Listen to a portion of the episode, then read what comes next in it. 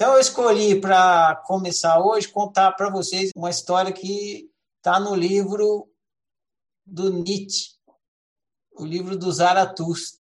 Então eu vou contar essa historinha. Eu não vou contar exatamente como é, mas é um mais ou menos como é, é o suficiente para a gente entender a ideia se não me engano, é um capítulo do livro Assim Falou Zaratustra, e é. Acho que o nome do capítulo é As Três Metamorfoses do Homem. Então, essa história começa assim: o Zaratustra, que é tipo um sábio que está ali no livro falando, contando as coisas, ele diz que o homem passa por três metamorfoses. Aí ele diz que o homem começa a sua jornada como criança então, alegria pura, ingenuidade, felicidade, é mil maravilhas. Então, o homem começa como criança na jornada dele. Só que aí, para ele seguir a jornada, ele tem que passar pela primeira metamorfose. A primeira metamorfose, o homem que era uma criança se transforma em um camelo. Por quê? Porque essa criança ela vai ter que atravessar um deserto. Esse deserto é árido, não tem água, aquele sol escaldante, aquela areia pelando. Não é fácil atravessar esse deserto. Então, uma criança atravessando esse deserto não ia conseguir atravessar. Então, a criança se transforma em camelo essa primeira metamorfose. Aí o camelo ele consegue atravessar o deserto, que ele vai ali devagarzinho, né? Que nem a gente fala, camelando, camelando, camelando, aquela reserva de água, o casco grosso, a pele grossa, né? Aí na corcova vai levando tudo, não pode colocar o peso que for ali nas costas do homem que se transformou em camelo, que ele leva ali nas corcovas. Leva o mundo nas costas ali. E atravessa o deserto. Só que não é fácil essa vida de camelo, né? Ficar levando o mundo nas costas, aquela, aquele peso todo ali, andando naquele deserto escaldante. Aí chega um momento que o homem se cansa de ser camelo. Não. Chega! Chega dessa vida de ficar camelando. Não quero mais ficar camelando aqui. Aí o homem passa pela segunda metamorfose. Então, ele era criança, se transformou em camelo. Aí de camelo ele vai virar leão. Aí é o bicho, né? Porque ele não quer ninguém mais nas minhas costas. Ele dá um. Sai de perto. Se vier, mete a pata, morde. Ele é o rei agora, ele que manda. Então, acabou aquele negócio de ficar camelando. Ninguém vem montar nas minhas costas. Sai daqui. Então, essa é a segunda metamorfose do homem. Ele vira leão. Aí ele manda ver. É, é a vontade dele que vai prevalecer, ele fala, ele berra, ele grita, faz acontecer e não quer mais saber de camelar. Só que o homem ainda não é feliz, porque nessa ele tem que ficar, né, de ficar mandando, que nem a gente estudou doutorismo impositivo. Quando você quer mandar nos outros, você tem que ficar mandando, mandando, cansa, né? Você acaba ficando escravo dos outros, tem que ficar brigando para as coisas acontecerem. Vai dar em cima, ficar de xerife, policiando e tal. Aí o homem fala: já fui camelo, não deu certo. Fui leão, até que estava melhor, mas também não deu certo. Aí o homem passa pela terceira metamorfose. Ele era criança, virou camelo, virou leão e ele volta a ser criança. Essa é a terceira metamorfose. Criança, camelo, leão, criança.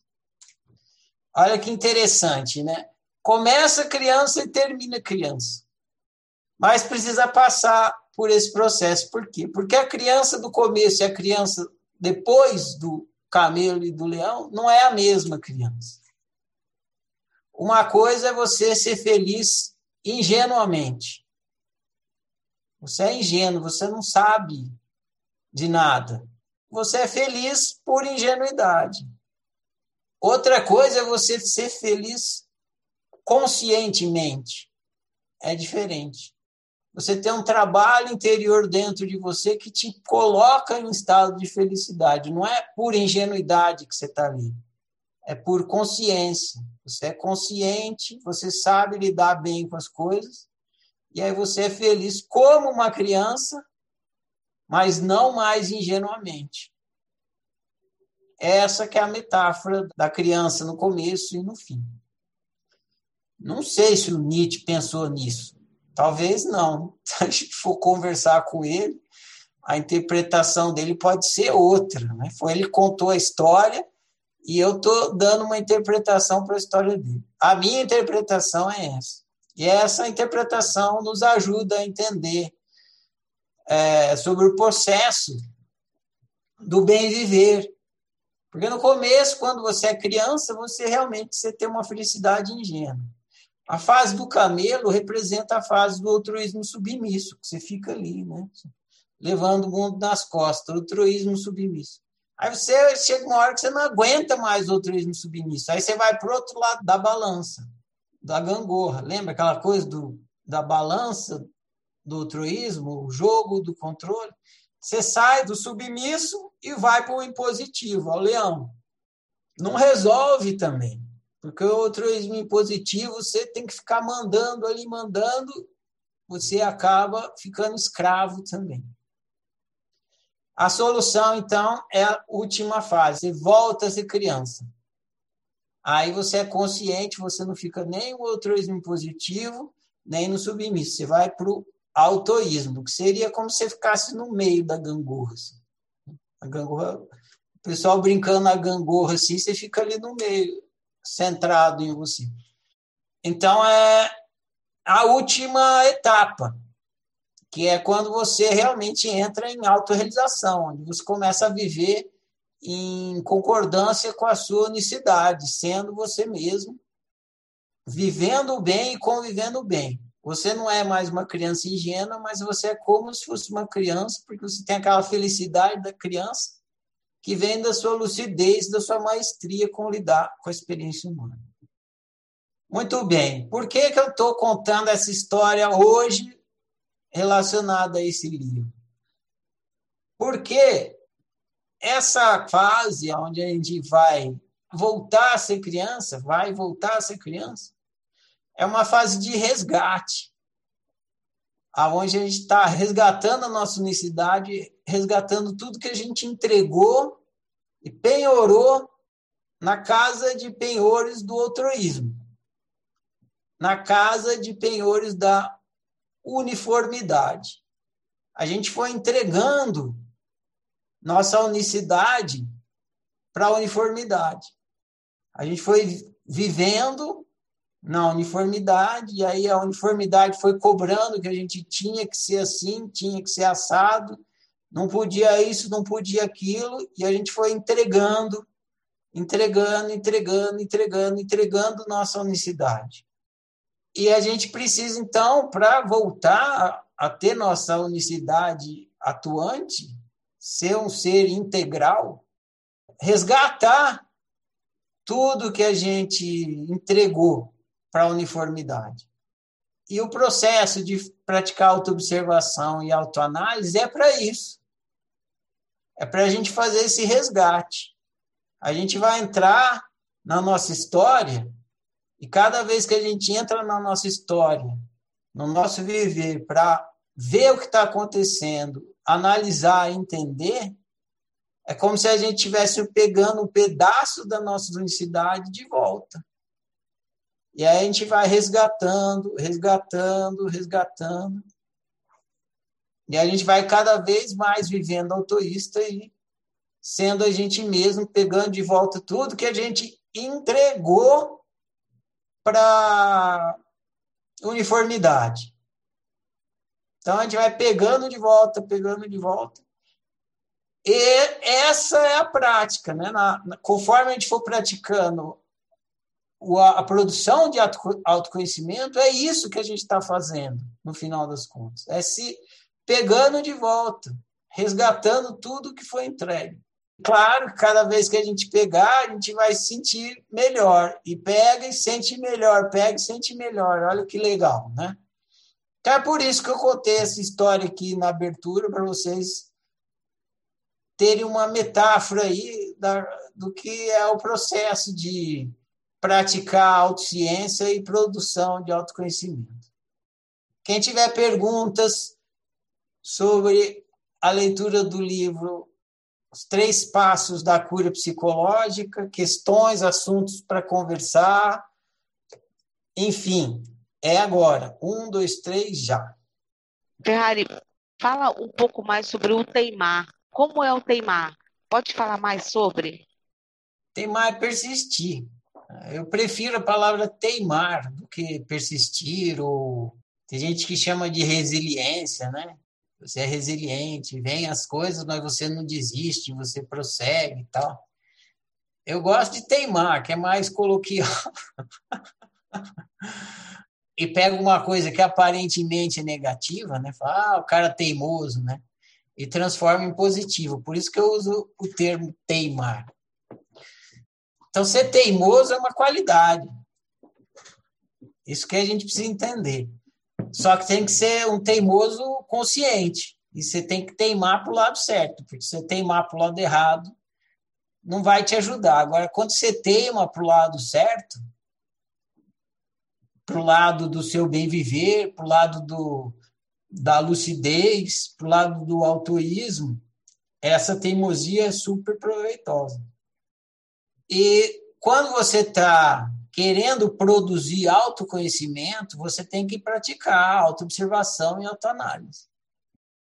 No começo, vocês não têm prática de fazer autoobservação e autoanálise. E é preciso ter prática. Né? Tem uma frase da oficina que diz assim: bem viver é só para mestres. O que, que é um mestre? É uma pessoa que tem muita prática em alguma coisa. O Ayrton Senna, por exemplo, era um mestre, um mestre em pilotagem. Por quê? Porque ele tinha muita prática em pilotar. Um maestro é um mestre em música, ele fica lá, ele entende tudo de música, está regendo a música. O que, que ele tem? Muita prática com música.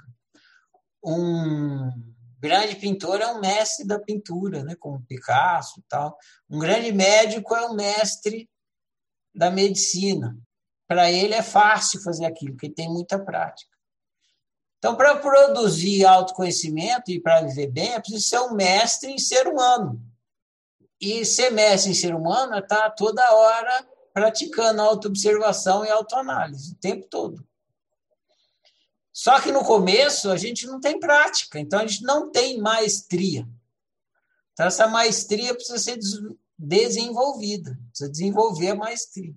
Para desenvolver a maestria, a gente tem que praticar e praticar e praticar e praticar e praticar e praticar e praticar e praticar e praticar, praticar, praticar, praticar, praticar, praticar, praticar praticar, praticar, praticar, praticar, praticar, praticar, praticar, praticar, Tá bom, deixa eu falar então. Praticar. Entendeu? Então, tem que ser muito teimoso, porque senão desiste. Eu tenho pena de uma pessoa que está aqui comigo. Eu tenho pena porque eu vejo, eu, né?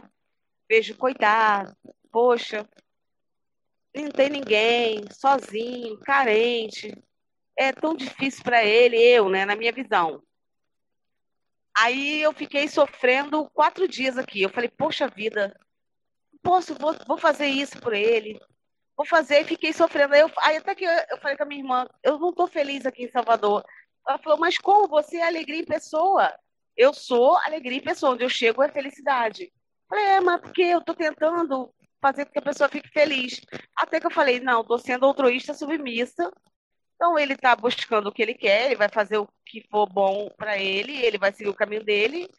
Eu falei, não, eu tenho que fazer por mim. Então eu vou ser feliz, vou fazer o que eu quero, claro, não desrespeitando a pessoa, né? Mas deixando ele ser infeliz e não não vibrando na mesma, não estando na mesma infelicidade dele. Paciência, né? Um amigo muito querido, porém eu estou abandonando e vivendo o meu momento de Salvador maravilhoso e eu decidi viver a minha unicidade, fazer o que eu sei fazer, rir, brincar, me divertir, estar bem. E só que assim, de certa forma, minha mente fica, poxa, mas aí quando você segue esse caminho, o outro não conhece esse caminho que eu trilho, né? E aí ele ficou desolado, ficou sozinho. É, aí eu fiquei meio confusa, porque uma parte minha queria falar assim, tudo bem, eu vou ficar aqui chorando com você, quer fazer essa merda de escolha, tá bom. Pelo menos tu vai sofrer com alguém. Outra parte minha falou, não, ué, tu já falou, já explicou, não tá entendendo? Paciência, segue o teu caminho, vai ser feliz, vai ver a turicidade, foda-se o outro. Mas eu não me sinto muito confortável em não ser muito legal, assim, em largar o outro, né, na tristeza. Porque o meu mundo é sorrisos, com todas as diversidades que eu tenho, com todos os problemas que eu tenho.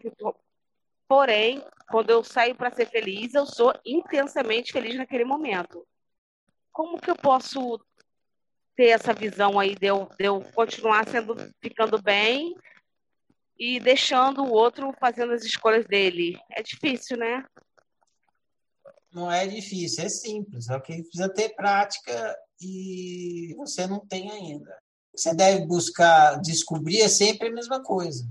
Assim como o corpo naturalmente está sempre na saúde, aí de vez em quando acontece alguma coisa e seu corpo sai da saúde, ele entra num estado de não saúde, que a gente chama de doença. Você passa o tempo todo com saúde, aí de repente dá um treco, só, que, que aconteceu? Cadê a saúde que estava aqui? Ela não está mais se manifestando a saúde. Aí o que, que você tem que fazer? Você tem que buscar descobrir o que está bloqueando a saúde. É isso que a medicina faz. Ela vai faz o exame físico, né? tira seu sangue, pega a urina, batimento cardíaco, faz eletro, faz radiografia tudo isso para descobrir o que está bloqueando a saúde. Aí você, descoberto que está bloqueando a saúde, aí começa o tratamento para retirar o que está bloqueando a saúde. Esse é o processo médio. Psicologicamente é a mesma coisa, você deveria viver feliz o tempo todo. Aí, de repente, cadê a felicidade que estava aqui? Não está. Se não está, tem alguma coisa bloqueando na medicina, você teria que tirar radiografia, fazer eletrocefalograma, tirar sangue. Psicologicamente, você tem que fazer autoobservação e autoanálise, que é você fazendo o processo de descoberta do que está bloqueando a sua saúde psicológica. Se você tem prática em fazer isso, você, na hora que você percebe que a felicidade está bloqueada, você vai investigar qual é o bloqueio. É sempre isso. O que está bloqueando? E aí você descobre e pronto, resolve. Eu acho que o que a pergunta certa era assim: se o que está doendo nele está me incomodando, então é meu, né? Porque ele foda-se, ele nem existe. Tudo sou eu. Eu tô olhando e eu tô incomodada de ver que ele está fazendo escolhas ruins, que ele né, não está feliz, e eu tô indo embora, eu tô seguindo e deixando a pessoa ali triste, mas está me incomodando. Então, que parte minha, o que é meu, né? É espelho, né? É, eu tenho que analisar isso, certo? Eu posso fazer uma observação em cima da mensagem da Ana? Pode. Eu observei a mesma coisa na, acho que da aula passada e agora com o comentário dela me veio a mesma coisa na cabeça. Eu não quero polemizar, viu, Ana? não quero brigar com você mas a impressão que passa é que você se coloca numa uma posição superior ao outro, superior aos seus empregados, que foi da semana passada, que você perde a paciência de explicar. E agora do seu amigo, que é um amigo muito querido para você, mas você quer meio que consertar, meio que impor a sua concepção. Você até soltou na, no meio da, da, da sua fala que ah, porque eu estou agora na oficina, eu estudo, eu tenho conhecimento e ele não tem. Então, assim, eu, eu vou retomar o que eu falei na semana passada. A questão da gente se colocar como conhecedor, como superior ao outro. Eu acho que isso é uma coisa meio recorrente nas suas falas, Ana. De novo, não quero polemizar, não quero brigar mas é, me dá essa impressão de superioridade. Você acha que você está certa, você acha que tem mais conhecimento, você acha que acha o que é o melhor para o outro, e aí você sofre porque o outro não segue o que você quer. E isso, é, nossa, eu faço isso a minha vida inteira. Eu falo porque eu me reconheci nas suas falas.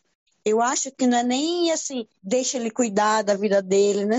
não é por que, que você acha que o seu melhor é melhor para o outro? Assim, é, eu tenho me feito muito essa pergunta, porque eu sou ótima em querer moldar o outro a, a, ao meu gabarito. Então, eu estou falando uma coisa assim de alguém que se reconhece nessas falas, entendeu? Que se destaca. Em todas essas falas é isso. Você se sente superior a todo mundo, se sente mais sábia do que todo mundo, eu sei que para você vai ser ofensivo isso, mas para mim é o que destaca, porque eu sou esse tipo de pessoa, entendeu? Desculpa de novo, não quero brigar, não, viu? Jamais que eu brigaria com alguém que está trilhando o mesmo caminho que eu, porque você você está no mesmo caminho que eu. Então, assim, você tem, a, a, claro, a sua história, que é diferente da minha. A questão é assim, se você tivesse aqui no meu lugar, em cada situação, talvez você pudesse ter outra visão. Eu não me sinto superior. Eu só me acho com sorte. Eu tenho sorte porque eu, eu tenho informações a mais que as outras pessoas. Superior a quê? Eu não sou superior a ninguém, não me sinto superior a ninguém. Eu só me sinto com mais sorte por obter informações. Informação é tudo. Né? Informação é, é riqueza sempre citam oficina e tentam usar palavras, mas eu não tenho é, capacidade para poder explicar para ninguém o que hoje eu sei da oficina. Ainda não tenho como. Eu falo assim, ó, é isso, isso. E a pessoa desdenha, a pessoa diminui, a pessoa ri, e a pessoa não. Aí eu falo assim, bem, então tudo bem, não, tudo bem. É isso aí. Aí eu falo, porra, é superior? Não, mas com mais sorte, muito mais, porque hoje eu tenho informações que essas pessoas não têm, mas não me sinto superior, eu me sinto sortuda por saber coisas que elas não sabem, mas infelizmente eu não me sinto capacitada para passar para elas. Gostaria muito que elas pudessem ter as informações que eu tenho, porque aí seria muito mais fácil conviver com as pessoas, entendeu? Eu entendi. É isso que eu tenho pensado para mim. Só o fato de eu achar que o que eu acho, o que eu entendo como melhor, eu estou querendo impor para o outro a minha verdade, porque, logicamente, eu acho que a minha verdade é melhor do que o outro. Eu, se eu pudesse, o mundo teria mil luanas, luaninhas, porque eu me acho o máximo. É isso que eu estou falando. Mesmo que a gente não se veja como superior, mas a gente se acha em melhor em alguma medida. E só o fato da gente querer que o outro também visse o que a gente acha como melhor, já se põe como superior. Pelo menos é, é assim que eu tenho trabalhado a oficina, assim, foi isso que trouxe para mim. Eu não quero que ninguém veja o que eu vejo. Eu quero que as pessoas tenham as informações que eu tenho para que elas possam ver o que elas acham melhor, tendo uma luz no fim do túnel. As pessoas então... que convivo, elas não é o que eu penso, não. O que eu penso é para mim. Eu sempre pergunto o que você quer, o que você acha, como você se sente. Eu deixo, eu não, fato, eu não mas jamais. O fato de você querer que elas vejam o que você vê já é uma noção de superioridade, já é uma imposição. É isso que eu tenho percebido, entendeu? Se elas vão ver outra coisa a partir das suas informações, é outra história. Eu percebo isso na sua fala. Mas só o fato de você querer que elas vejam o que você vê, que elas tenham acesso às suas informações, isso já é uma questão de superioridade, entendeu? Então, eu Pelo fico menos... muito feliz por poder colaborar para sua evolução e digo, repito para você, eu não quero que elas vejam o que eu vejo. Eu quero que elas tenham as informações para ver o que elas quiserem ver, mas com conhecimento. Mas eu fico feliz por colaborar, ser o seu espelho, tá aí na sua trajetória, entendeu? Mas está interpretando mal o que eu estou falando, mas está ótimo. Então, agora eu vou aproveitar essa interação aí de vocês, vou falar duas coisas para vocês. Uma, Ana, a Luana deu para você o que você queria de mim, mas eu não ia te dar nem a pau, mas ela deu.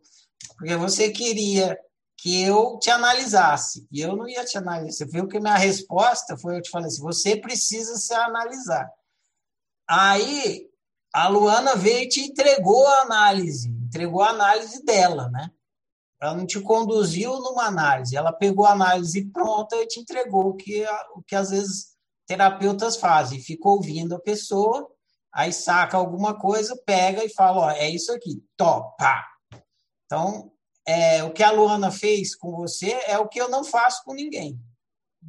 A não ser quando eu estou fazendo uma egofonia, que é um processo de autoanálise. Aí eu converso com a pessoa, vou entrando, aí entendo tudo e aí dou um feedback para a pessoa, mas a responsabilidade de análise de cada um não é minha, é de vocês. Por isso que eu não sou terapeuta.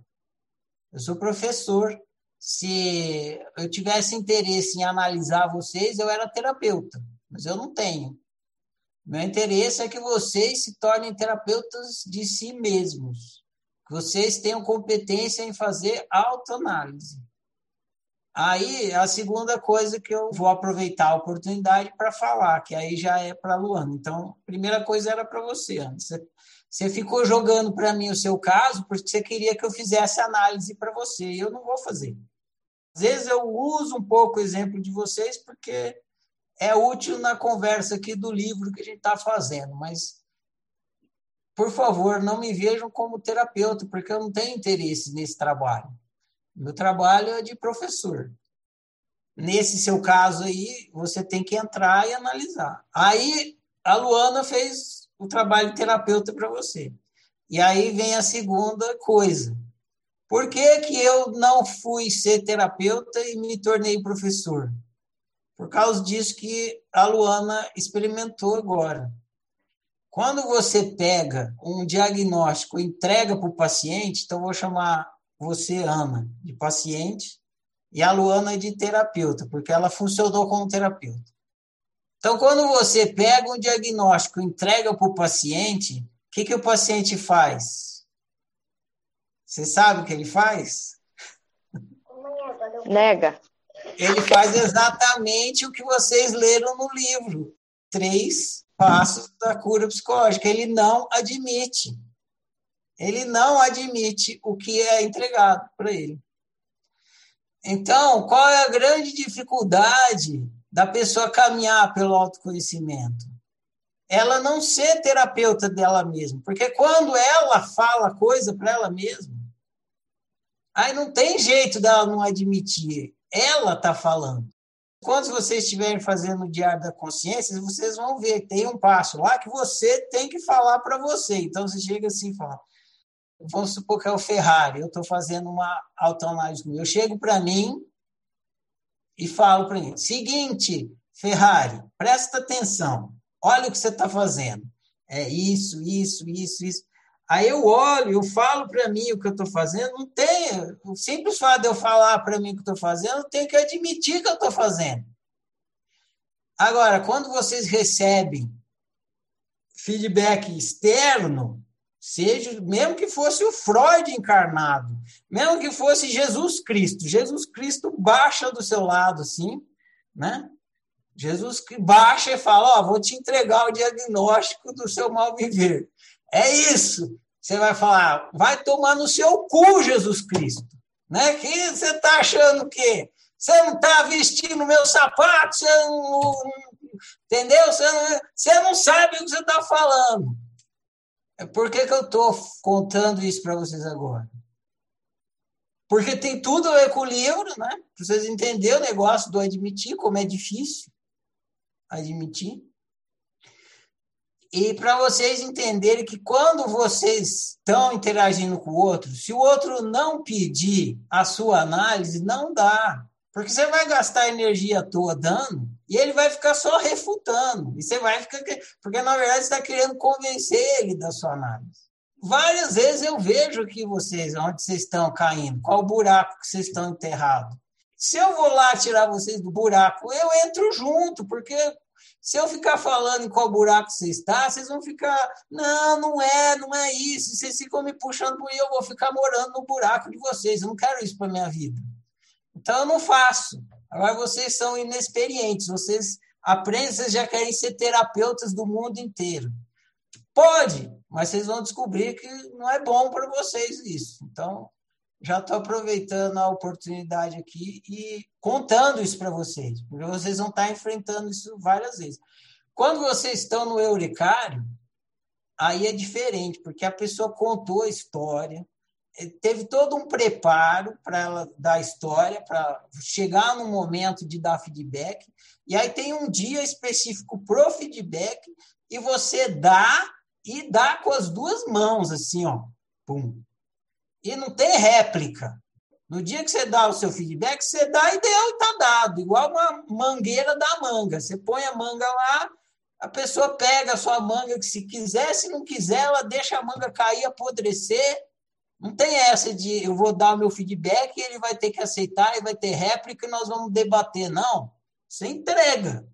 Mas é um dia de entregar, já foi preparado para entregar. Então tem todo um preparo para você chegar ali e dar, colaborar com o seu feedback. Enfim, vocês entenderam o que eu falei aqui? Eu entendi a minha parte, sim. Parar de achar que eu tenho que analisar os outros, ou seja, parar de achar que eu sou superior aos outros. Cair no mesmo buraco que você estava tá achando que você ia tirar o outro. Voltando à vaca fria, mais alguma pergunta? É, muito agradecimento para as meninas, essa interação foi muito legal e principalmente a sua interpretação para a gente que é novato foi muito legal, meninas. Obrigada. E obrigada, Ferrari. Eu não ia deixar a Luana falar, porque eu sabia que ia dar merda. Mas eu falei assim: eu vou deixar da merda que eu aproveito. Eu, Luana, eu adorei você falar. E depois, assim, a gente vai escutando, né? Eu vou escutar de novo essa conversa. Foi muito bom, é verdade. Eu fui ao banheiro e voltei e falei: é verdade, é verdade, essa, essa superioridade. Porque a minha análise foi exatamente isso. Esse meu amigo é alemão. E ele acha, e a, o avô dele é parente do Hitler, sei lá, ele acha que ele é sangue puro. Ele falou: seu sangue é azul. Brasileiro é merda. Eu sou o melhor que tem. Aí eu filho da puta, né? Falei, o Brasil só pega as merdas que vem aí. Já comecei a brigar, porque eu achei ele falando que era superior. E aí você falou isso, bateu perfeitamente. Perfeito, foi perfeito. Obrigada. O que, que é os três passos? É admitir, né? Essa é coisa difícil de fazer, né? É, esse teimar que você fala no livro, né? Não é com o outro, na verdade, é contigo mesmo. É, é um teimar assim, porque teimar, como você falou, é uma conotação meio, meio enjoada, né? Eu tenho em casa um irmão teimoso que a gente briga muito de frente. Então, teimar é muito chato. E, e aí, esse teimar é como você falou, é uma coisa boa. É um teimar resiliente, é um teimar que você está sempre procurando ir para o caminho que você viver bem. É contigo mesmo, né? Não é nem com, com outro, nem com ninguém. Tem várias maneiras de entender isso. Vou criar algumas imagens. Imagina que você vai correr uma maratona. Na hora que você corre os primeiros 10 quilômetros, você já está cansado, entende? Seu corpo já quer parar. Para você continuar, você tem que ser teimoso. Você tem que teimar que você vai correr mais 10. Não, mais, vou correr mais 10. Se você correu mais 10, você não chegou nem na metade. Aí você fala, não, vou correr mais 10. Só que você, você passou um pouquinho da metade. Você tem que teimar mais, vou correr mais. Você está muito mais cansado. Aí você vai teimando, vai teimando, aí você fala, vou, vou dar mais um passo, mais um passo, mais um passo. Você de teimosia em teimosia, você corre uma maratona inteira. Para você se autorrealizar, você vai ter que ficar praticando autoobservação, autoanálise. E muitas vezes você vai querer desistir. Então você tem que ser teimosa em persistir.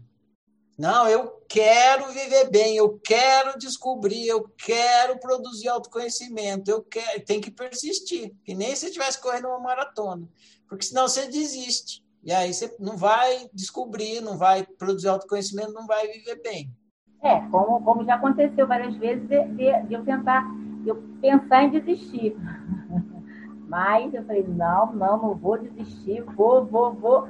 E assim, Fico feliz por não ter desistido, né? Ter teimado, teimado, teimado, ter chegado até aqui. Fico muito feliz comigo, feliz com o que eu já aprendi, feliz com, com o que eu já, né, com o autoconhecimento que eu já produzi. E é, foi pouco ainda, mas vai ser mais, porque eu vou continuar teimando. Isso. Essa que é a teimosia. Ou então você tem que fazer uma coisa muito difícil. Como, por exemplo, você nunca dançou, aí você tem que aprender a dançar tango. Quem já dança não vai ser tão difícil, mas você nunca dançou, você tem uma dança complexa, né? Aí você tem que aprender a dançar tango. Você vai querer desistir, né? Porque você tem aquele passo difícil, você tem que o ritmo arrastar ali. Então você tem que ser teimoso que você quer aprender. Teima, não, eu vou conseguir. Aí você dá o primeiro passo, dá o segundo, aí de repente você teima, teima, você conseguiu dançar o tango. Parecia impossível, mas a sua teimosia te levou à competência de conseguir dançar tango. A mesma coisa para você desenvolver a maestria em viver bem. Você tem que teimar, teimar, teimar, teimar. E outra coisa é assim, é importante saber desistir também. É duas coisas. Lembra que a gente estudou no livro anterior que quando você diz sim para você, você está dizendo não para o outro? A mesma coisa com a insistência e com a persistência. Quando você insiste numa coisa, você está desistindo de outra coisa automaticamente. Por exemplo, se você insistir em ir para a direita, você está desistindo da esquerda.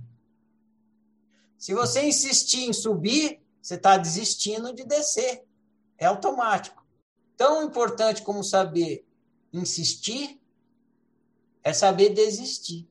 Desistir de tudo que te faz mal, de tudo que não te faz viver bem, de tudo que não te ajuda. Então você está teimando, por isso que a teimosia é interessante. Está teimando com uma coisa que te, que te atrapalha, que te prejudica. Dessa teimosia você tem que desistir.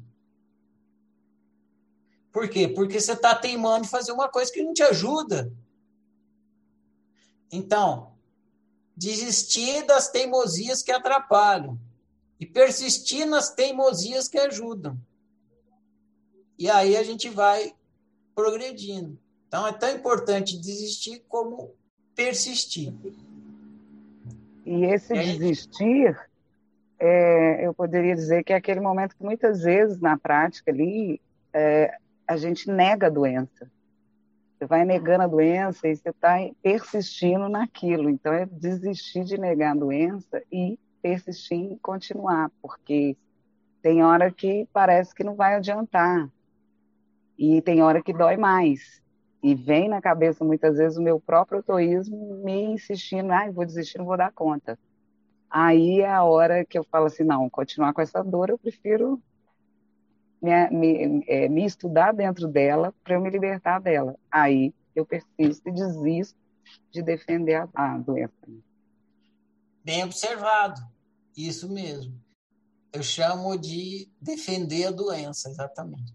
Na hora que você admite, você está desistindo de defender a doença. Exatamente isso. Você fica defendendo, não, que nem a Ana Kelly agora, ela ficou. Não, eu não tô, não tô, eu não, tá defendendo a doença. Não tô querendo ser superior, não tô, não tô. Aí vai lá no banheiro, volta. É, tô, né? É.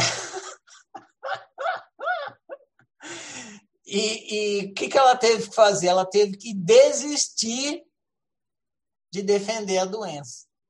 Ela desistiu, o que aconteceu? Admitiu. É a mesma coisa. A hora que você desiste de defender a doença, você admite. A hora que você admite, aí você começa o processo de cura. Porque enquanto você não admite, que você fica defendendo a doença, você não tem como começar o processo de cura. É exatamente isso. Mas, Ferrari, a questão é a seguinte: tá bom, eu admiti realmente. Né? Agora vai defender a doença de novo. Não, peraí! Não é bem assim! Eu não quero dar uma voadora no gringo.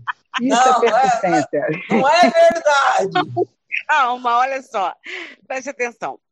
Tá bom, ah, eu admiti tá. realmente o que eu vi nele, foi só um espelho, essa superioridade. Peraí, peraí, deixa, peraí, antes de você falar assim, gente, todo mundo presta atenção, vamos ver se a Ana vai conseguir convencer a gente, tá bom? Tenta aí, vai, Ana.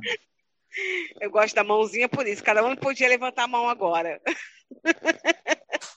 Então, não, veja bem, eu admiti. Foi só um espelho, realmente. Eu né, vi nele isso e é sou eu. Realmente tenho, eh, tenho essa tendência à superioridade, porque resiliência é meu nome e sobrenome. É, mas e agora? Tá bom, admiti. Mas eu. E agora? Eu vi tudo, realmente me acho superior, me acho mais inteligente, mais esperta, me acho foda. Eu tenho admiração por mim fora do comum. Eu me acho um cara. Mas e agora? Agora isso... você tem duas opções: continuar executando isso aí, esse jogo de controle, tentar mostrar para ele que você é superior, ou desistir disso. Aí você decide. Se você quiser continuar, você vai continuar sofrendo. Se você desistir, você vai passar a viver bem. É, mas assim, eu desisto eu não preciso provar para ele nem para ninguém, mas eu posso virar as costas e ir embora. Eu tenho que estar bem é, com a minha Você decisão. vai virar as costas e ir embora só para ele entender, para ele entender quem é quem manda nessa merda. Claro que você desistiu. Desistiu pra caralho. Não? Ai, Ferrari, não faz isso. Eu já comprei minha passagem para Recife. É a vingança do impositivo. Puta que pariu, que merda. Eu fiz isso. Não, eu fiz, vou desistir. Vou, vir, vou virar. Ele vai ver. Ai, eu fiz isso, eu fiz isso. Falei, ah, é? Então tá bom. Ó. Eu vou, Ana, eu vou desistir só para mostrar que eu sou superior. Ai, é. foi isso que eu fiz, eu foi isso que eu fiz. Eu vou desistir de mostrar que eu sou superior só para mostrar o quão superior eu sou. Mas eu não sei fazer outra coisa. Se eu ficar ouvindo, é, vai me estressando. Então, o que eu fiz? Virei as costas e falei: foda-se você. Eu, eu, eu, fiz, eu fiz que eu sou superior. Eu fiz, eu fiz essa merda. Fiz, já fiz, já tá feito. Não tem como eu desfazer. Mas eu, eu não sei como fazer diferente. O que seria diferente?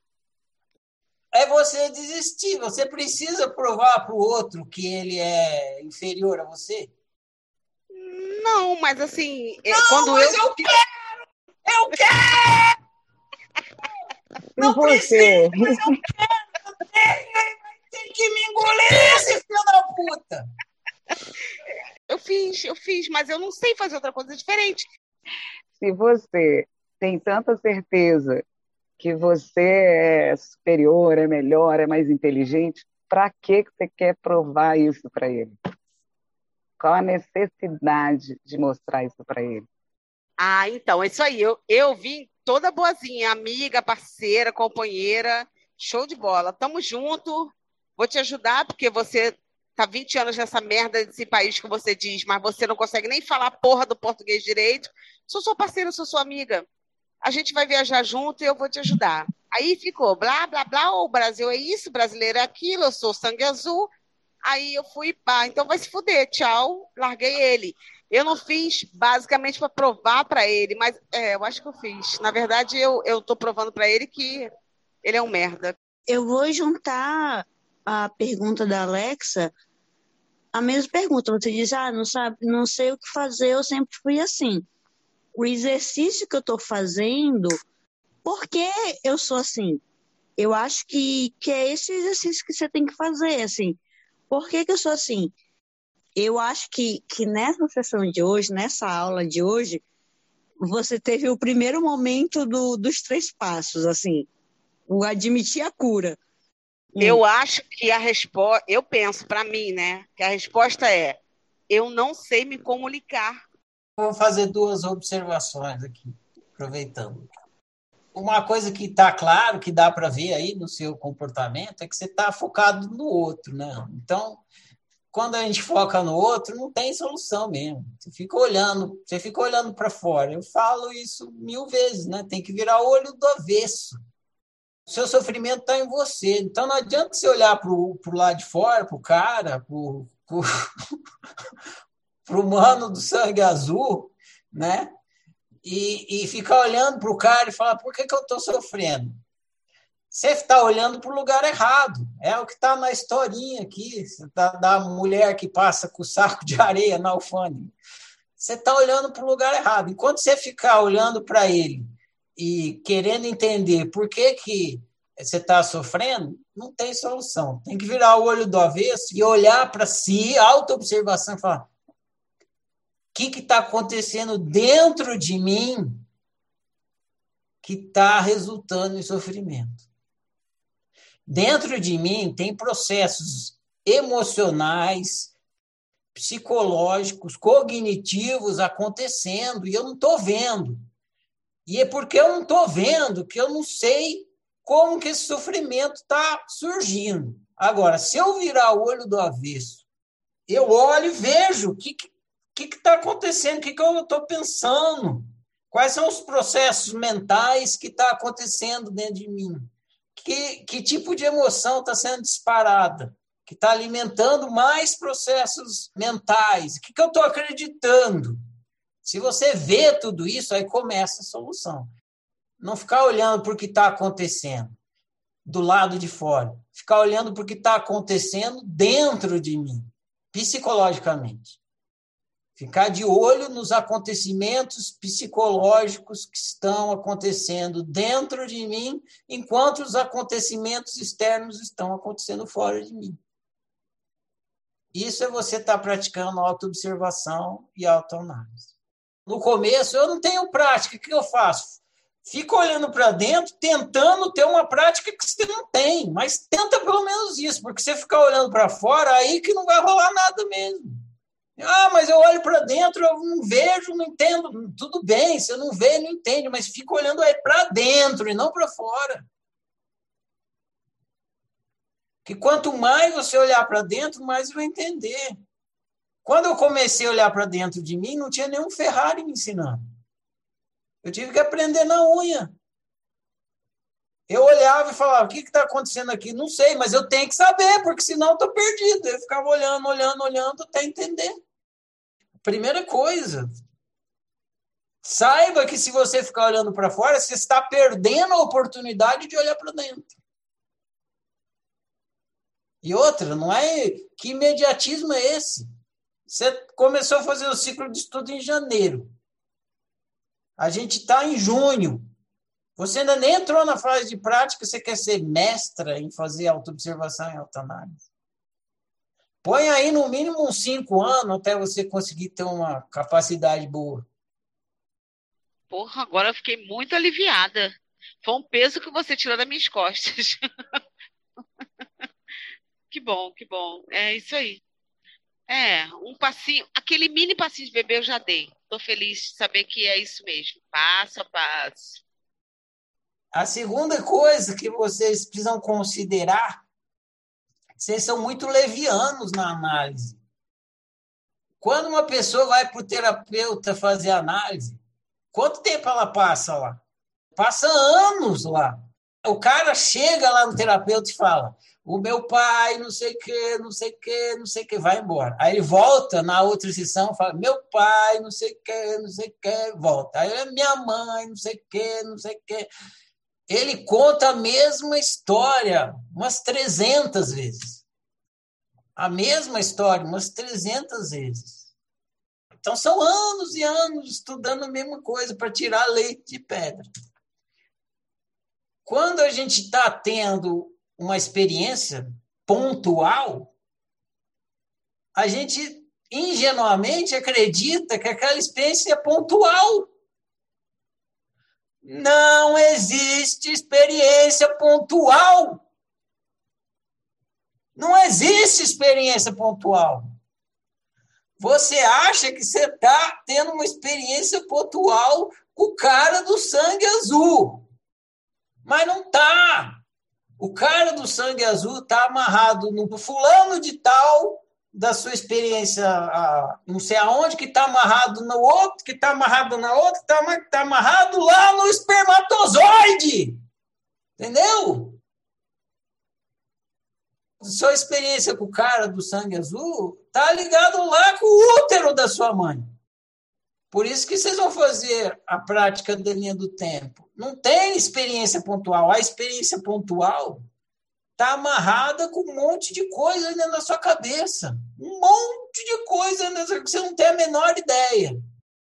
Você vai praticando, praticando, aí um dia, daqui cinco anos, você vai encontrar um outro cara do sangue azul e aí você vai lembrar desse cara do sangue azul e vai lembrar lá do espermatozoide, aí você vai conseguir conviver bem. Por quê? Porque a experiência nunca é pontual. O acontecimento é pontual. Mas a sua mentalidade não é pontual. Tem um monte de coisa que explode aí na hora que você tem uma experiência pontual. E se você não fizer repetidamente, fazer análise assim, de toda a sua história de vida, toda a sua história de vida, toda, do começo ao fim, toda a sua história de vida, várias vezes, você chega na experiência pontual e não consegue lidar bem com ela. Por quê? Porque ela está amarrada em coisas da sua história que você ainda não sacou. Para que serve isso que eu estou falando? Para a gente deixar de ser leviano superficial. Não é levando as coisas assim por cima, na superficialidade, querendo resolver a toque de caixa. Não é isso. Não funciona isso. Tem que entrar, mergulhar fundo, e mais fundo, e mais fundo, e mais fundo. Tem muita coisa por trás do cara de sangue azul, tem muita coisa. Tem sua vida inteira por trás do cara de sangue azul. Sua vida inteira. E você acha que você vai estralar o dedo vai resolver. Não vai. Simples e simplista não é a mesma coisa. A oficina é muito simples, mas nada na oficina é simplista. Não seja simplista. Simples, sim, mas não simplista. Ser simplista é ser leviano, é ser superficial. E o nosso trabalho aqui não é superficial, é de mergulhar fundo. Você mencionou o negócio do desistir, né? Não sei se foi um áudio ou alguma coisa que você escreveu, que você falou que, que você desistiu, mas você, você gostava de fazer aquilo, mas você desistiu porque eu acho que foi, você achou que tinha é, uma prioridade maior, outra coisa. É nesse sentido, porque desistir, quando não traz bem para mim, é fácil a gente talvez enxergar o desistir. Mas quando a gente, igual no que você falou, que você, tava, você gosta, que era uma coisa que você gostava. É a história do Tai Chi Chuan? Talvez foi. Não lembro direito, mas. Ah, ah, mas enfim, se não for, hum. essa serve, porque tem a ver com isso que você falou. Eu vou te fazer uma pergunta e você me responde e depois eu completo, tá bom? Uhum o que, que é mais fácil você escolher entre o ruim e o bom ou entre o bom e o melhor? Aham, uhum, entendi. É, é mais fácil escolher do ruim, entre o ruim e o bom, é mais fácil, né? Porque aí você sabe que o ruim você vai para o bom, mas do bom para o melhor. Mas o que, que é. você prefere? O bom ou o melhor? Ah, é, lógico, eu prefiro o melhor. Então é isso. Às vezes, uhum. para você para o melhor, você tem que desistir do bom. Porque desistir do ruim é fácil. Né? Você desiste do ruim para ir para o bom. Agora, se você quer ir para o melhor, você tem que desistir do bom. É mais difícil, porque você não quer desistir do bom. Esse caso do Tai Chi Chuan, eu achava bom. Só que tinha outras coisas que eram melhores. Se eu não desistisse do bom, eu não ia poder ir para o melhor. Então, eu desisti do bom para poder ir para o mais bom, mais melhor de bom. Então, às vezes a gente tem dificuldade de desistir do bom, mas se a gente não desistir, a gente não vai para o melhor. O tai chi eu gostava de fazer, mas tinha outras coisas que eu gostava mais, estava mais interessado em fazer. Aí eu tive que desistir do tai chi. O que não significa que num outro momento seja o, o tai chi seja o melhor, mas naquela hora ele só era bom, ele não era o melhor. Aí eu desisti do bom para ir para o melhor, entendeu? E é, assim, foi esse mesmo, o Tai Chi. E é, Sim, beleza, obrigado, Ferrari. Clareou. Esse, esse seu exemplo que você deu agora, na verdade, ele, ele é extremamente profundo, assim, porque desistir do bom para o melhor é sair da zona de conforto, não é isso? Se aplica isso também. Pode se aplicar a outras coisas. No meu caso lá, não era esse que você está citando, mas também se aplica a isso. Tai Chi para mim era bom. Tem gente que a, a Tai Chi é ruim, não é nem bom chega a ser. E aí tinha uma outra coisa que era melhor. Para mim era melhor. Para uma outra pessoa, talvez o que eu estivesse chamando de melhor também fosse ruim. Então, é, é particular de cada um e, e é relativo. Né? E é momentâneo também. Pode ser que num momento mais para frente, o que eu chamei de melhor, melhor do que o Tai Chi, não seja, fique pior. E aí eu acabe trocando. Então, tem tudo isso a ser considerado. O lance de persistir, basicamente, é assim: você deve desistir de tudo. De tudo. Desista de tudo. Mas você nunca, jamais deve desistir de si mesmo. É só isso. Então, teime. A, a sua grande teimosia, se você quiser ganhar no jogo da autorrealização, que é o jogo que está jogando, é você nunca jamais desistir de ser você. Teime em ser você.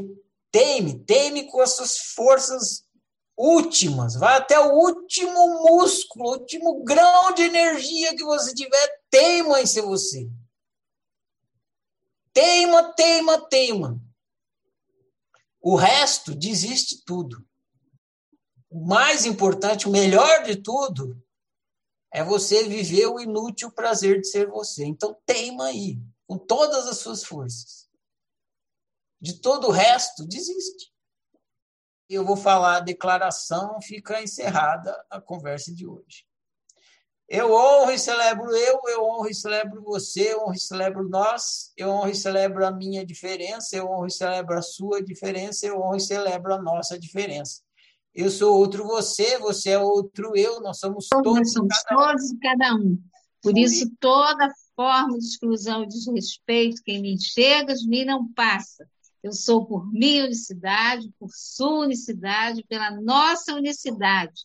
Que o meu viver confirme as minhas palavras e assim seja. Ei!